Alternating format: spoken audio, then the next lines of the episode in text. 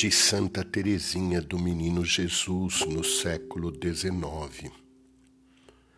Quão consolador é pensar que também vós, o Deus forte, conhecestes nossas fraquezas, tremestes à vista do cálice amargo, aquele cálice que antes havíeis desejado ardentemente beber.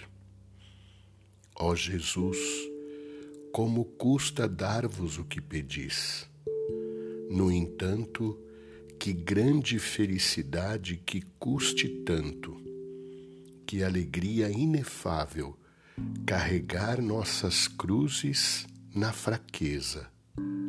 Longe de lamentar-me convosco da cruz que me enviais, não chego a compreender o amor infinito que vos levou a tratar-me assim.